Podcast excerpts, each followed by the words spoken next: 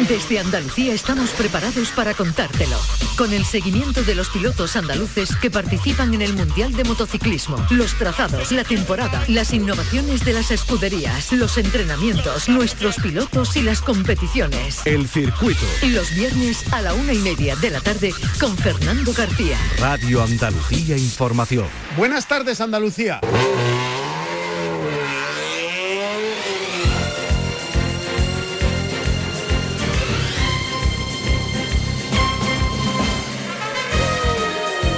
Se disputó el pasado fin de semana el Rally Costa de Almería con victoria para el granadino David Pérez. Llegará el campeonato de Andalucía de rallies de asfalto sin campeón a la última cita de esta temporada. El último fin de semana se va a disputar el Rally de Jerez.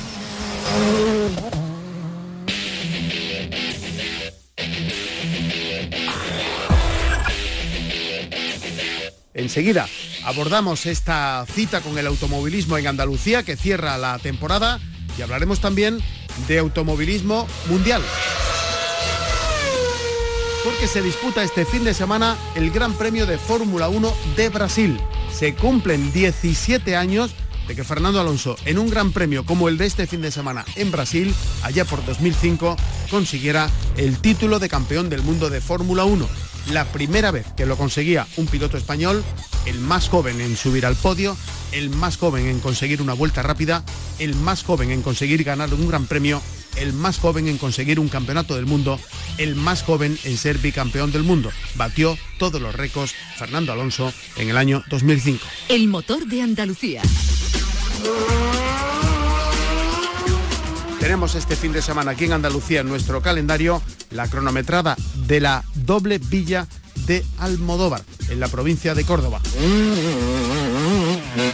También tenemos este fin de semana Campeonato de Andalucía de Enduro en Cerro Muriano, en Ovejo, en la provincia de Córdoba, el domingo desde las 9 de la mañana y también el domingo desde las 9 de la mañana, Campeonato de Andalucía de Motocross en Sanlúcar de Barrameda, en el circuito El Barrero. El circuito con Fernando García. Y tenemos también Campeonato de Andalucía de Trial. De ello y de mucho más hablamos a continuación. Arrancamos. En la realización están Pepe Rosales y Álvaro Gutiérrez.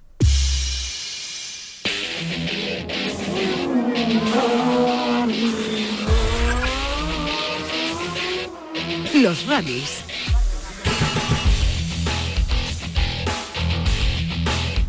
Vaya como se ha puesto el Campeonato de Andalucía de Rallys de Asfalto, que va a vivir a finales de este mes la última cita de la temporada, la última cita del campeonato con el Rally de Jerez. Llega el campeonato y por supuesto algunas categorías muy interesantes por resolver, pero el campeonato está en juego entre David Pérez y José Antonio Aznar. No se ha resuelto en el Rally Costa de Almería, que se fue para el Granadino mientras que el almeriense quería cumplir el objetivo de ser por novena vez campeón de Andalucía de rallies de asfalto, novena vez de forma consecutiva. Ahí es nada.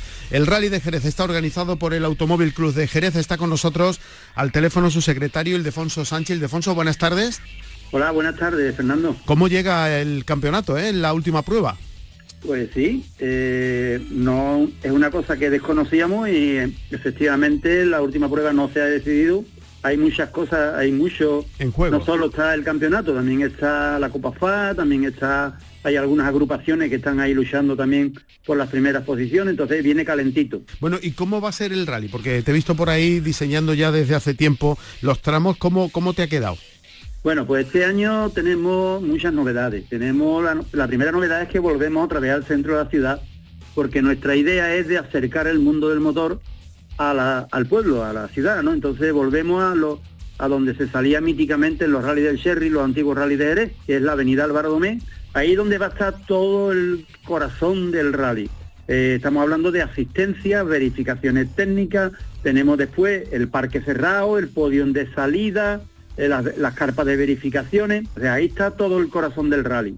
Entonces el viernes, una vez que se terminen las verificaciones, que empiezan sobre las 4 de la tarde, pues ya los vehículos entran a parque cerrado para esperar a las 7 y media de la tarde, que hacemos la ceremonia de salida en un podium con equipo de megafonía, speaker, o sea, dándole un poquito de caché al rally, ¿no? Ahí empiezan a salir los vehículos, todos los vehículos, cada minuto, ¿vale? Cada minuto sale uno y van por todo el centro, plaza de rotonda de Juan Holgado, calle Arco, hasta llegar al circuito, ¿vale? Cuando lleguen al circuito, a las 8 menos 10 más o menos, van a dar de uno en uno, van a salir de cada minuto, o sea, cada minuto va a salir uno, en plan vuelta de reconocimiento, van a dar dos vueltas para saber las ubicaciones y la, tanto las entradas como las salidas de las chicanes artificiales y dónde están ubicadas cada una. Esto tiene, hay una regulación que están a 11 metros, pero pueden tener abiertas a la derecha o abiertas a la izquierda. Entonces, dan esas dos vueltas con idea de que el, copiloto tome nota y vea dónde están ubicadas y dónde tienen las puertas cada chicana. Automáticamente que den las dos vueltas y pasen por las tres chicanes que hay montadas en la pista, entran en pit lane y entran en parque cerrado hasta la hora de salida que tendrán en su control horario, ¿vale? Entonces así van pasando hasta que todo termine el último. Una vez que termine el último y llegue las 21.30, 21.50, 21.27 el control horario y a las 21.30 sale el primer participante. El, primer participante dará tres vueltas, pero teniendo en cuenta que cada minuto se incorpora un vehículo a la pista. O sea, que hay momentos que puede haber cinco o seis vehículos intentando entrar en la misma chicane. Entonces, ahí el que frene más tarde, el que frene antes, eh, se queda atrás, el otro pasa antes, ¿no? Eso estamos hablando del viernes, del viernes por la tarde, ¿no? Eso es viernes por la tarde, viernes tarde noche ya. Tarde noche. El primero sale a las nueve, a las nueve y media de la noche. Hacen las tres vueltas y una vez que dan las tres vueltas entran a pit lane y salen con dirección a Jerez para hacer 25 minutos de asistencia y entrar en parque cerrado a la espera del día siguiente. Así hasta que llegue el último participante. ¿Y, dónde duermen los coches? ¿En la avenida? Los coches van a dormir en la avenida, ¿vale? Eh, en la zona que hay desde Coloma hasta Plaza del Caballo, que es la zona del parque cerrado. Y eh, los vehículos, eh, va a estar, el circuito va a estar abierto, la tribuna X está abierta, vamos a habilitar la zona de donde está el museo para que todo el público que quiera acceder allí, la tribuna B, la terraza de, los bosses también va a estar accesible, con idea de que el público, lógicamente por los caminos no va a andar eh, para ir a la, a, la, a la Pelú, pero en la tribuna principal o en la terraza de los bosses o en la tribuna X tiene un fácil acceso y tiene una visibilidad tremenda. Y luego ya el sábado, ¿por qué tramos va a discurrir? Vale, pues ya el sábado por la mañana, a las 8 de la mañana, salen igual, cada minuto sale un vehículo, nos vamos a José del Valle y el, tramo empieza, ese tramo ya, ya se ha hecho en varias ediciones, ¿no? Sale desde la venta del boquete, donde está la venta del boquete, el cruce del de, Valle, la carretera que va... La Hacia Alcalá de los Azules, ¿no? Alcalá de los Azules o los Llanos del Valle y termina justamente donde está la venta la parada, que hay unos nueve kilómetros son los que tiene el tramo ese, ¿vale? De ahí se dirigen a Alcalá de, los Azules y justamente nosotros cortamos la rotonda y en el cortijo de la Carderona eh, está la salida del tramo, el, el tramo 3 y el tramo 5, porque se hacen dos ocasiones, ¿vale? Ese tramo tiene unos 14 kilómetros 450 termina casi en el cruce de Puerto Gali, ¿vale? Y de ahí venimos a San José del Valle, eh, por todo lo que es el pantano de los Hurones, hasta llegar otra vez al valle y entramos en el recinto ferial para hacer un reagrupamiento. Ahí es donde se hace reagrupamiento para ajustar los horarios de todos los vehículos que, puedan tener eh, diferencias de horario. A continuación se vuelve a salir otra vez hacia la venta el boquete, hacia el cruce del de valle con Alcalá y se vuelve a repetir esos dos tramos, ¿vale? Harían el mismo tramo dos veces, pero con un reagrupamiento en medio. Una vez que terminen eh, el segundo tramo de la calderona que le decimos nosotros, que se llama eh, Oteros 4x4 Racing, eh, vienen a Jerez, ¿vale? A hacer asistencia, vienen a Jerez otra vez a la avenida, entran van entrando de uno en uno, entran en reagrupamiento para ajustar horario y entran a asistencia, que tienen una hora de asistencia. ¿Y eso de qué hora, de qué hora estamos hablando aproximadamente? Estamos hablando ya sobre las 2 de la tarde, ¿vale? Vale, vale. Entonces, a las 2 de la tarde más o menos entran en los voces, digamos, en la, zona de asistencia, para hacer ajustes, cambiar neumáticos, pastillas de freno, problemillas que hayan tenido, y ya tienen que instalar las parrillas de faro, puesto que los tramos de por la noche, de por la tarde, nos coge la noche. Entonces ya los vehículos salen con la equipación de, de luces y faro para prepararse para la noche se dirigen eh, eh, a las tres y algo, se dirigen de uno en uno también, o sea, a minuto cada uno, dirección Arcos, el bosque Ubrique, y llegan a la zona de la salida de Ubrique hacia Corte, donde está el mojón de la víbora. Está el hotel Sierra de Ubrique, en una rotonda que hay, pues allí mismo donde está el helipuerto, allí está el punto de salida de este tramo. Este tramo tiene la novedad este año de que ese tramo eh, en ediciones anteriores era un tramito corto de 6 kilómetros y luego le metíamos el otro de Puerto Gali que tenía 14. Pero hemos sido valientes este año y hemos decidido, desde enero lo teníamos pensado, ya lo teníamos pensado de ediciones anteriores, pero este año lo hemos hecho efectivo. Hemos unido ese tramo con el otro y hemos conseguido un tramo de 22 kilómetros o 150. Con lo consiguiente es que cuando llegan a Mojón de la Vibra, al cruce de Mojón de la Vibra, eh, tienen que tirar a la derecha, dirección Puerto Gali, hasta terminar en la fuente de Marrufo, que es más o menos donde, donde está la meta, ¿vale? Son 22 kilómetros y pico.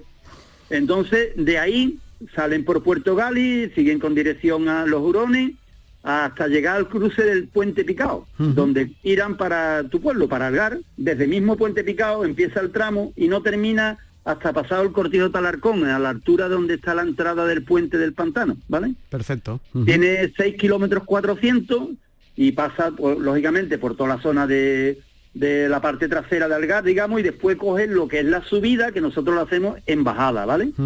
Atravesamos las dos, las dos cruces que tiene Arco, que ahí donde no hay Algar, que es donde nos ayuda el personal del ayuntamiento y con, con los cortes, valles, todo el tema. Y llegamos a la, a la barriada de la Perdiz y cogemos con dirección al bosque otra vez. Volvemos otra vez a Ubrique y entramos detrás de la Plaza de Toro y hacemos un reagrupamiento. Allí se van reuniendo los vehículos, van entrando cada minuto y van saliendo de nuevo para repetir el tramo grande de 22 kilómetros y pico, que se llama Sumijeré, ¿vale? Este tramo de 22 kilómetros un tramo de, campeonato del mundo, porque bueno, 22 kilómetros 850, imagínate. y, cuidado con la carretera, ¿eh? claro, aquello es precioso, porque si tiene la zona de la subida del, hasta el mojón de la víbora, que aquello, el pueblo se vuelca allí de, con la zona recreativa que hay para poder que están cómodos para poder eh, ver la prueba. Claro, y, claro. y encima la segunda pasada ya van con luces, o sea, ya van totalmente de noche, porque a las seis y media de la tarde ya es de noche, ¿vale? Entonces aquello puede ser espectacular. Y llegar al Mojón de la Víbora, coger a la derecha y meterte por los helechos, como yo digo, de allí de la zona de Puerto Gal y los árboles que se comen la carretera, eso es precioso, ¿no? Hasta que terminan allí ya en la fuente de Marrufo y de ahí ya con dirección a Jerez a finalizar el rally. ¿Previsto más, o menos? ¿A qué hora tenéis previsto acabar? El, primer coche llega a Jerez a las 20.52, sobre las 9 de la noche llega el primer coche. Si no hay novedad. Y ahí se sabrá ya qué, eh, qué ha pasado con el campeonato.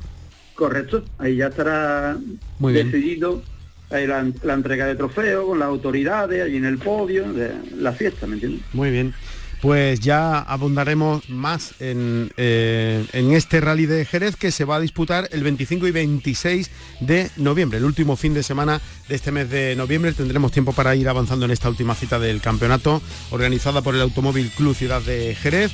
Ildefonso Sánchez, muchísimas gracias por atendernos y explicarnos tan clarito cómo es este nuevo rally de Jerez. Muchísimas gracias, Fernando, a ustedes. Muchas gracias por vuestra gran colaboración.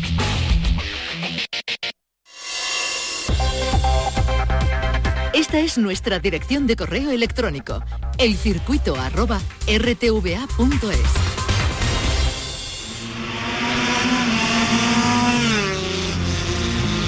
El Mundial de Motociclismo. Bueno, ha concluido el Campeonato del Mundo de Motociclismo, lo hacía el pasado fin de semana en Valencia y este aquí que ya estamos pensando y deseando que comience la próxima temporada porque por primera vez en la historia, ya lo hemos comentado aquí en este programa en alguna ocasión, vamos a tener hasta tres pilotos andaluces participando en el Campeonato del Mundo. Esto es casi un sueño. La vez que más pilotos tuvimos eh, fueron dos, eh, Alberto Moncayo de Cádiz e Iván Moreno del puerto de Santa María. Bueno, pues ahora serán tres. David Muñoz, que ha participado ya este año en la categoría más pequeña del Mundial, en Moto 3, pero que por aquello de no tener 16 años no pudo incorporarse hasta que se habían disputado siete carreras. Vamos a tener el año que viene a José Antonio Rueda, que viene de batir un récord, se ha proclamado campeón de la Rookie Cup y campeón también del Mundial Junior. Es la primera vez en la historia que un piloto consigue esto y repite en la categoría intermedia el piloto de Conil Marcos Ramírez, a quien no le ha ido muy bien esta temporada, pero que eh, parece ser que la próxima eh, hay mejoras en la moto que podrían dejarlo luchar, al menos como ya había ocurrido por ser campeón en alguna carrera. Está con nosotros al teléfono precisamente uno de los dos pilotos que coincidieron en el Mundial, cuando hubo dos andaluces, Alberto Moncayo e Iván Moreno, decíamos. Iván Moreno, buenas tardes. Hola, muy buenas tardes. Ya no son dos, ahora serán tres. Efectivamente, bueno, la verdad que súper súper encantado, ¿no? De, haber formado parte de esta historia y que, que se mejore, ¿no? Porque ahora tenemos tres pilotos andaluces y que tres pilotazos, la verdad, porque vienen apuntando maneras, batiendo récords y, y haciendo historia. Bueno, eso de, de que coincidan dos Decía Juan Álvarez, el presidente de la Federación Andaluza de Motociclismo, que no es que coincidan dos andaluces en la misma categoría, es que van a coincidir dos pilotos en la misma categoría que pueden ser campeones del mundo. Sí, sí, totalmente. Coinciden dos pilotos y qué pilotazos, eh, la verdad dos pilotos que, bueno, ya hemos visto a David Muñoz eh, en su máximo esplendor conseguir buenos resultados, incluso podiums en su primer año, con siete carreras menos, luchar por, por el rookie de la temporada. Y, se suma para la temporada que viene José Antonio Rueda, que es un piloto que viene haciendo historia, ganando el FinCEP y el, Junior en la Red Bull Rookies. y bueno, nadie antes había conseguido hacerlo en el mismo año y encima pues eh, con, el plus de que va a uno de los mejores equipos del mundo que es el Red Bull KTM Ajo, así que la verdad que tenemos a dos pilotazos con muchísimo talento en dos de los mejores equipos del mundo con expectativas para luchar por el Mundial este año. Bueno, eh, vamos a ir por partes, ¿no? Eh, David Muñoz debutaba este año en la categoría, como hemos dicho, se perdía esos siete primeros eh, grandes premios porque no había cumplido 16 años, creo que se incorporó en Muyelo, a partir de ahí hizo el resto del campeonato en circuitos, la mayoría que no conoce, salvo por las consolas. ¿Cómo lo has visto esta, esta temporada? Yo creo que la verdad, la temporada de, David ha sido muy positiva. Eh, venía para, hacer carreras, eh, para disputar mitad de, la temporada.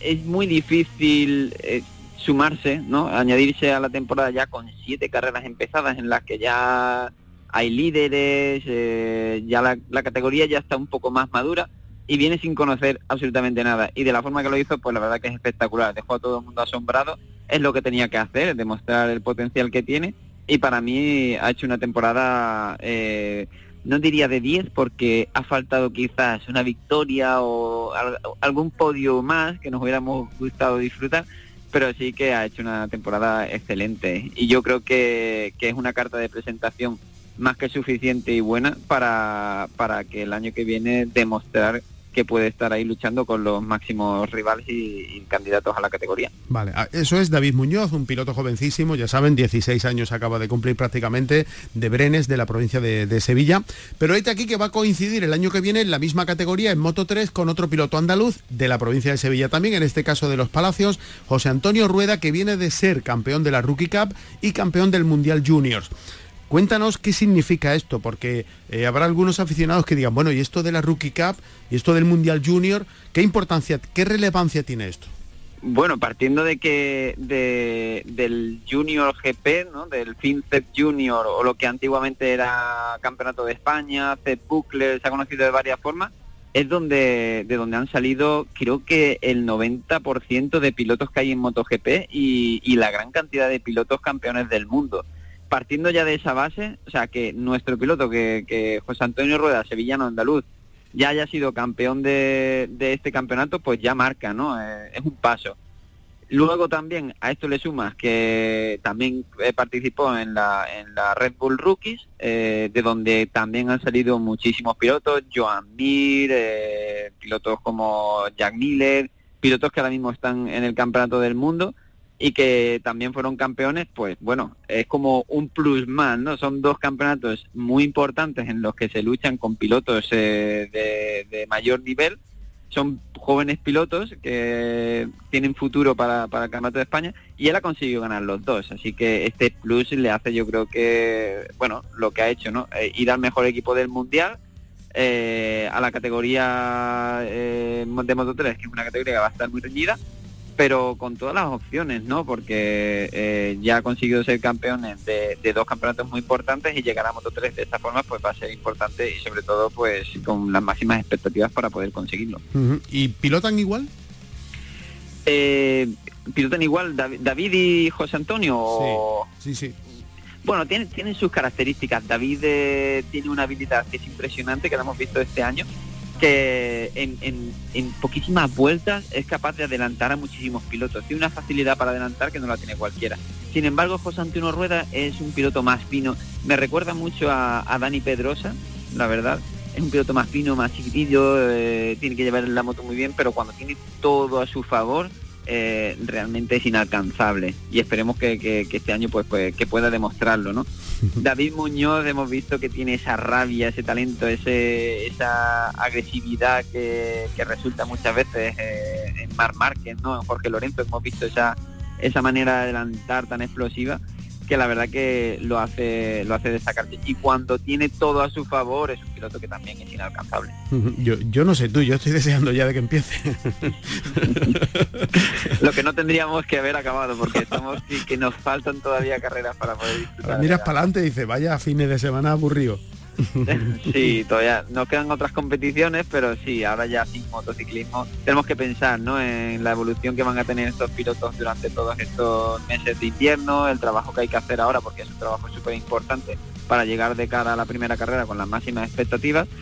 y, poder también, bueno, eh, disfrutar de lo que han hecho, ¿no? Que, que es tiempo de ello, disfrutar de los logros, tanto David como José Antonio Rueda, que han conseguido campeonatos y buenos resultados y, también pues bueno darse un privilegio para después eh, aprovechar ese rendimiento. Bueno, pasamos de categoría de Moto 3, donde van a estar ellos dos, a Moto 2, donde estará Marco Ramírez, que decíamos esta temporada, no sé si casi para olvidar, pero todas las expectativas puestas ya en la que viene, ¿no? Sí, totalmente, una, una temporada, una temporada para, para olvidar más que suficiente.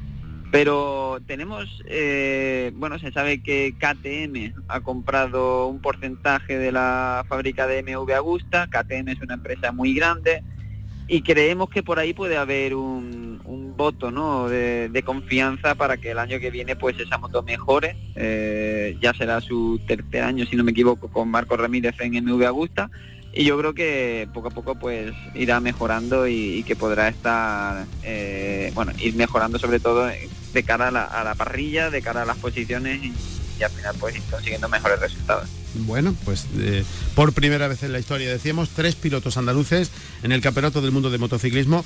Esto es casi un sueño hecho realidad, ¿no? La verdad que sí, bueno, cuando yo recuerdo cuando estábamos eh, para entrar al Mundial, Alberto y yo, de que primero fue Alberto que dio ese paso a 125, después me uní yo también en la categoría de Moto 3, hice algunos, algunas carreritas en, Moto 2, pero bueno, era espectacular, ¿no? La, atracción que había por eh, tener dos andaluces en el Campeonato del Mundo era increíble y se disfrutaba muchísimo. Ahora que, bueno, durante mucho tiempo ha estado Marcos Ramírez, que lo hemos dejado ahí un poquito solo que ha estado él eh, comandando ¿no? la, eh, la, fuerza andaluza por todo el mundo, pues ahora va a estar acompañado con dos pilotos más, dos jóvenes pilotos y con muchísimo talento. Y, es bonito ¿no? que compartan también el campeonato y al final pues eh, comparten muchas vivencias, momentos, de viajes, y cuando tienes a un, a un, compañero que es de tu tierra, pues se disfruta mucho más. Pues sí, antes tuvimos dos, Alberto Moncayo e Iván Moreno, ahora vamos a tener tres. Eh, José Antonio Rueda, David Muñoz y Marcos Ramírez. Iván Moreno, muchísimas gracias por atendernos como siempre. Saludos. muchísimas gracias a vosotros. Un fuerte abrazo.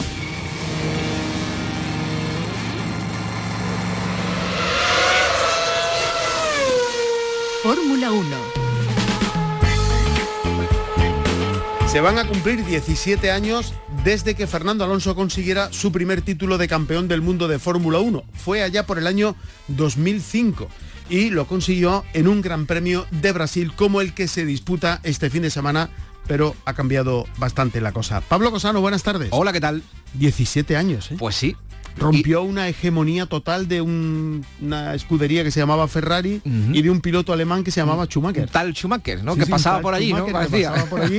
Llegó Fernando Alonso, el piloto más joven de toda la historia. En aquella época, luego le han quitado, los récords. Pero era el piloto, bueno, por supuesto el primer español, pero el más joven de toda la historia en el número de podios, en el número de victorias, en conseguir un gran premio, en iba rompiendo un campeonato. iba rompiendo moldes eh, allá por donde por donde iba. Con un eh, Renault. con un Renault que no era el coche no era el mejor coche de la parrilla. El Ferrari en aquella época estaba bastante por encima pero eh, tanto Fernando Alonso como Fisichella que era el compañero por aquella época consiguieron ir mejorando el coche poco a poco y lo pusieron tan a punto bueno pues que se hicieron con este con este mundial con el título de, pilotos.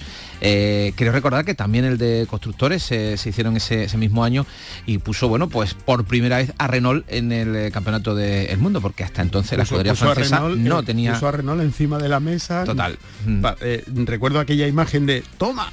subido en el morro. Tuvo mucha polémica. ¿El RB27 era? Eh, ahora no me acuerdo si era el 25 o el 27, ahora no me acuerdo.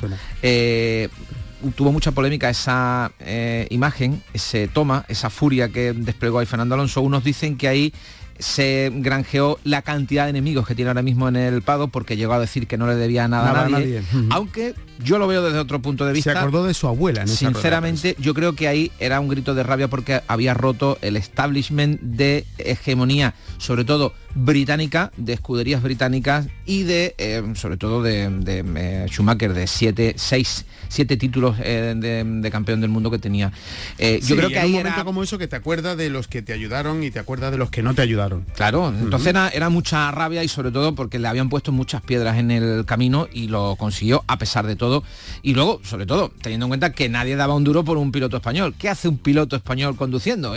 Era una rara avis. había... Renault, ¿no? Claro, además, bueno, además Renault, que siempre había estado ahí al tran tran, entonces pues la cosa mm, resultó totalmente apabullante, ¿no? Bueno, pues viene el Gran Premio de Brasil con este lluvia, fin de semana, con lluvia, mañana eh, por la tarde a las ocho y media las sesiones de clasificación, el domingo a las 7 de la tarde la carrera, ya hay título de campeón del mundo, lo tiene Verstappen, hay título de constructores, lo tiene Red Bull, pero... Está la pelea del gallinero. Está la pelea de eh, Ferrari y de Mercedes por el segundo puesto y está la pelea de Alpine y de McLaren por el cuarto puesto. Sí, sí, el gallinero está revuelto. El que viene, bueno, con eh, la decepción de los últimos, eh, las últimas roturas de, motor, sobre todo en el coche de Fernando Alonso, protestaba el piloto asturiano, le ha respondido, por cierto, Ocon, diciendo que su coche también se ha roto, es cierto, pero bastante menos que en el del asturiano, y Alonso está ya con la mirada puesta en lo que le viene el año que viene, en la escudería Aston Martin, va a coger el coche que, por cierto, eh, Sebastián Vettel abandona porque se retira, ha dicho que está poniendo todos sus esfuerzos para dejarle a Alonso el mejor coche posible. Fíjate tú qué alianza, ¿eh? Qué cosa más bonita esto de, la, de la Fórmula 1. Vettel, que fue cuatro veces campeón del mundo. Y que además... Y que le, fue quitando a, a, Fernando Alonso todos los récords. ¿De qué manera, además? ¿De qué manera? Porque recordemos que algunos de los campeonatos de Vettel... Lo perdió. Los perdió Alonso, más que los ganó eh, eh, Vettel. Pero fíjate tú ahora que este tipo del alemán... Los vamos a echar mucho de menos a Sebastián Vettel en la Fórmula 1 lo dice sin, paño caliente. Estoy dejándole el mejor coche que puedo a Fernando Alonso. Sus campeonatos en Red Bull eh, con una supremacía tan descarada mm. que eh, cuando nos ponían la, imagen de, la cámara que iba encima del piloto y que se veía el volante, Vettel eh, conducía con absoluta suavidad y luego se veía otros pilotos de, la peleándose iban peleando con el volante con, las vibraciones permanentes. Eso era gracias al genio. Le faltaba sacar el codo por la ventanilla. Totalmente. Eso era gracias al genio de Adrian Newey, que es un ingeniero especializado en aerodinámica y que encontró todos los huecos posibles en el, reglamento para que em, los aletines, alerones, canales, mm, conductos, todo lo inventó eh, Adrian Newey eh, en aquella época y conseguía que el coche del Red Bull fuera sobre raíles con una supremacía absoluta. Vamos a echar de menos a Vettel y ojalá le deje el mejor coche posible de Aston Martin a Fernando Alonso y pueda por lo menos pelear un poquito más el asturiano. 17 años de aquel título de campeón del mundo para Fernando Alonso con este Gran Premio de Brasil que se disputa este fin de semana. Gracias, Pablo. Adiós. Y no tenía que Nosotros nos vamos, volvemos la semana que viene a partir de la una y media, el viernes, con más cosas del mundo del motor en nuestra tierra. Si van a salir a la carretera, mucha precaución. El circuito con Fernando García. En la realización estuvieron Álvaro Gutiérrez y Pepe Rosales. No se olviden de ser felices.